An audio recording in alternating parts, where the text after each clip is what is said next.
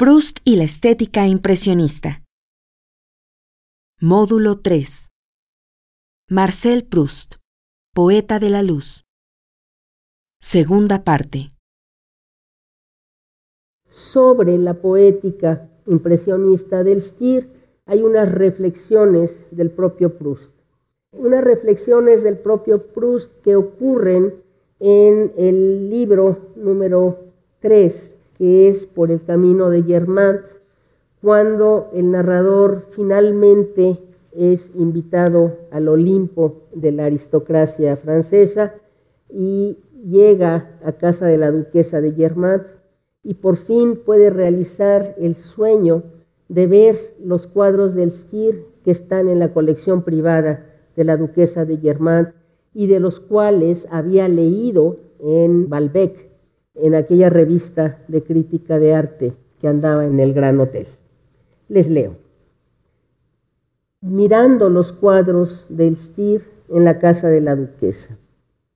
De nuevo, como en Balbec, tenía ante mí los fragmentos de este mundo de colores desconocidos que no eran sino la proyección, la manera de ver peculiar a este gran pintor y que de ninguna manera traducía sus palabras. Los trechos de pared cubiertos de pinturas suyas, homogéneas todas entre sí, eran como las imágenes luminosas de una linterna mágica que hubiera sido, en el caso presente, la cabeza del artista y cuya rareza no hubiera podido sospecharse mientras no se hubiese hecho más que conocer al hombre, es decir, en tanto no se hubiera hecho más que ver la linterna que encaperuzaba la lámpara, perdón, la caperuza de la lámpara antes de haber puesto todavía ningún cristal coloreado. Entre estos cuadros, algunos de los que más ridículos parecían a la gente mundana, me interesaban más que los otros en cuanto recreaban esas ilusiones de óptica que nos prueban que no identificaríamos los objetos si no hiciéramos intervenir el razonamiento. ¿Cuántas veces yendo en coche descubrimos una calle larga y clara que empieza a unos metros de nosotros, cuando lo que tenemos delante no es más que un trozo de tapial violentamente iluminado que nos ha dado el espejismo de la profundidad. Pues entonces no es lógico, no por artificio de simbolismo, sino por un sincero retorno a la raíz misma de la impresión, representar una cosa por aquella otra que en el relámpago de una ilusión primera hemos tomado por ella. Las superficies y los volúmenes son en realidad independientes de los nombres de los objetos que nuestra memoria les impone cuando los hemos reconocido. El Stier trataba de arrancar lo que él sabía a lo que acababa de sentir. Su esfuerzo había consistido a menudo en disolver el conglomerado de razonamiento que llamamos visión. Todo el valor está en la mirada del pintor. Ahora bien, el Stier había sabido inmortalmente detener el movimiento de las horas en ese instante luminoso en que la dama había tenido calor y había cesado de bailar, en que el árbol estaba cercado de un ruedo de sombra, en que las velas parecían resbalar sobre un barniz de oro. Pero justamente porque el instante pesa sobre nosotros con tanta fuerza, ese tiempo tan fijo daba la impresión más fugitiva. Sentíase que la dama iba a volver a marcharse bien pronto, los barcos a desaparecer, la sombra a cambiar de sitio, la noche a venir, que el placer se acaba, que la vida pasa y que los instantes mostrados a la vez por tantas luces que en ellos conviven, no vuelven a encontrarse. Todo el valor está en la mirada del pintor. Esa fijación del tiempo en el espacio y cómo la pintura impresionista también da cuenta del tiempo. De manera ostensible, la llamada pintura narrativa aquellos cuadros que tienen un tema mítico, bíblico, histórico o literario, El tiempo congelado en el momento de la representación generalmente corresponde a aquel tiempo dramático en una escena, la Ocoonte, en el momento en que sale el dios Neptuno con sus serpientes y atrapa a la Oconte y a sus hijos, el Minotauro en su laberinto. El pintor elige un momento dramático, el momento se fija allí, pero el contemplador que conoce el referente, que sabe la historia, sabe qué pasó antes, sabe qué pasó después, dinamiza el cuadro, y esto es lo que con mucha frecuencia ocurre en las ekfrasis. Al estar describiendo una escena fija, de alguna manera la lengua que tiene esta capacidad especial, privilegiada, entre otras, para dar cuenta de los distintos montajes de tiempo que la sintaxis es capaz de hacer, inmediatamente tiene una tendencia a dinamizar, a narrativizar aquello que en la plástica es fijo. De hecho, toda pintura figurativa, en tanto que representación de acción humana, es potencialmente narrativa. Uno puede describir un cuadro y dinamizarlo hacia un futuro, imaginar un pasado. En los impresionistas, el tiempo también queda marcado. No solo son los temas de la vida al aire libre, la vida cotidiana en un momento, sino que con mucha frecuencia representan estos instantes enmarcados de tal manera que nos dé la impresión de que el marco del cuadro es solo arbitrario y que la barca está a punto de pasar del otro lado. Y claro, el trabajo sobre la luz en los impresionistas que es de tal suerte importante.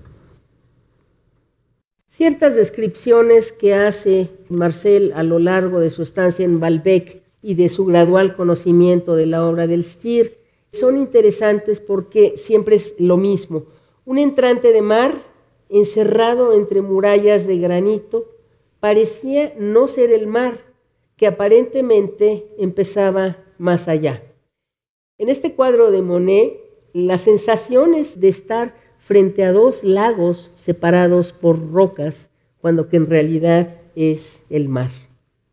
Y desde unos acantilados, desde una llamada cabaña del pescador, las velas blancas al pie de los enormes acantilados, espejo azul, donde estaban posadas como mariposas dormidas.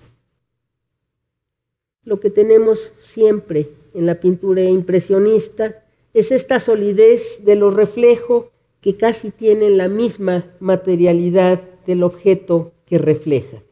El objeto real y el reflejado se acercan así de una manera bastante fuerte, sobre todo en ciertos reflejos como este, que el ideal del Stier era no exponer las cosas como eran, sino con arreglo a esas ilusiones ópticas que forman nuestra visión inicial.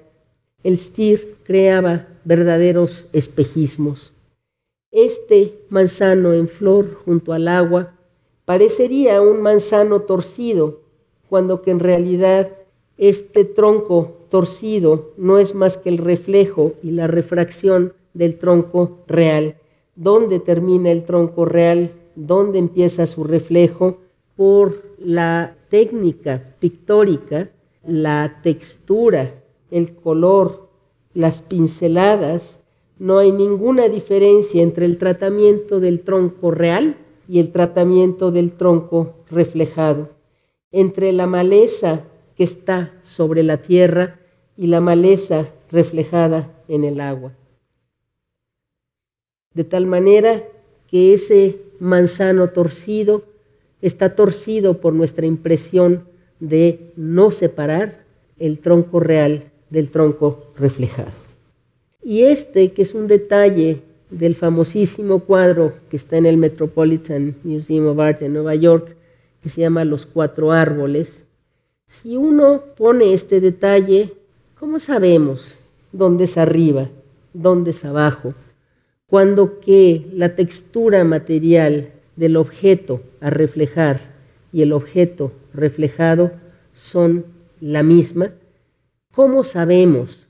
¿Cómo decidimos dónde es la tierra y dónde es el agua con los cuatro árboles reflejados? No hay manera de saber. Allí tramposamente yo invertí el cuadro y puse el arriba en abajo y el abajo arriba. Pero, ¿y cuál es la diferencia con el anterior? Nada más que uno está a la izquierda y otro está a la derecha. Y estas son el tipo de cosas que hacía el Stier. El Stier recreaba esas ilusiones de óptica que nos prueban que no identificaríamos los objetos si no hiciésemos intervenir al razonamiento. Ya la vez pasada veíamos aquel pescador que parecía surgir de la maleza y estar hecho de maleza y que era muy difícil decidir si era un pescador o era un árbol, sobre todo una que parecía una pareja cerca del pescador y que podía haber sido igualmente un arbusto. He aquí los cuatro árboles de Monet. ¿Y cómo sabemos dónde está arriba y dónde está abajo?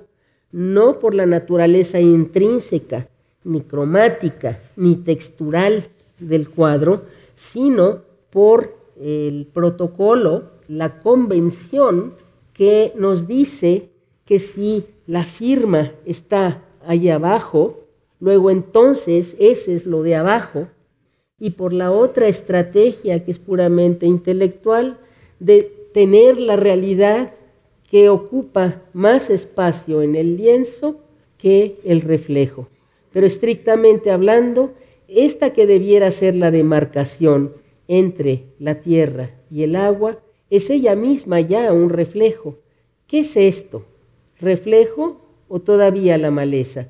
¿Dónde termina la maleza y comienza su reflejo sobre el agua? Y justamente porque el instante pesa sobre nosotros con tanta fuerza. Ese tiempo tan fijo da una impresión fugitiva. Parece que la sombra va a cambiar. Parece que estas niñas en este cuadro que se llama La canoa rosa están remando sobre la hierba, cuando que la hierba está bajo el agua y no está más que reflejada, pero reflejada hacia arriba. Parece que la sombra va a cambiar que el placer se acaba, que la vida pasa, que los instantes mostrados por tantas luces simultáneas no vuelven a encontrarse. Aquí tenemos en el cuadro la imagen fija de dos chicas remando, pero el hecho de que el marco del cuadro corta el objeto de esa manera, ese corte en el marco ya mete al tiempo. Es un cuadro en el que la lancha va a pasar y en el siguiente ya pasó, ya no queda de la primera muchacha más que la mitad del cuerpo, mientras que en el otro cuadro estaba el cuerpo completo y todavía parte de la embarcación que parecía salir de cuadro. Aquí esa parte de la embarcación ya salió de cuadro y lo que vemos es el remo continuado y el placer que se va y la vida que se acaba. Una última observación que quería yo hacer con respecto a el lienzo del Stirk llamado el puerto de Carquetuit es que en términos compositivos es tan parecido a las marinas que ya vimos descritas en Balbec, en la habitación de Marcel. Allá el mar era interpenetrado por la montaña. La metáfora recíproca hacía al descriptor describirnos el mar como avalanchas, como cimas nevadas, como grandes cuestas sobre la montaña. Aquí la metáfora recíproca es el mar y la ciudad, lo que es urbano, lo que es marino. Allá lo que era alpestre y lo que era marino. De tal manera que cuando más tarde el narrador dice que gracias a la enseñanza del Stier había aprendido a ver el mar de cierta manera, entonces pensamos, ¿quién nos describió el mar? Si el narrador dice que fue porque lo aprendió del Stier, ¿quién nos describe el mar? El propio Proust, no queda de otra. Generalmente uno recurre al narrador para no recurrir abusivamente a la figura del autor, pero cuando el narrador mismo se deslinda y dice, antes de haber visto los cuadros del Stier sobre el mar, yo no sabía ver el mar. Y sin embargo, nos describió el mar como si fuera un cuadro del Stier, como si fuera un cuadro de Whistler, de Turner, de Manet o de Monet.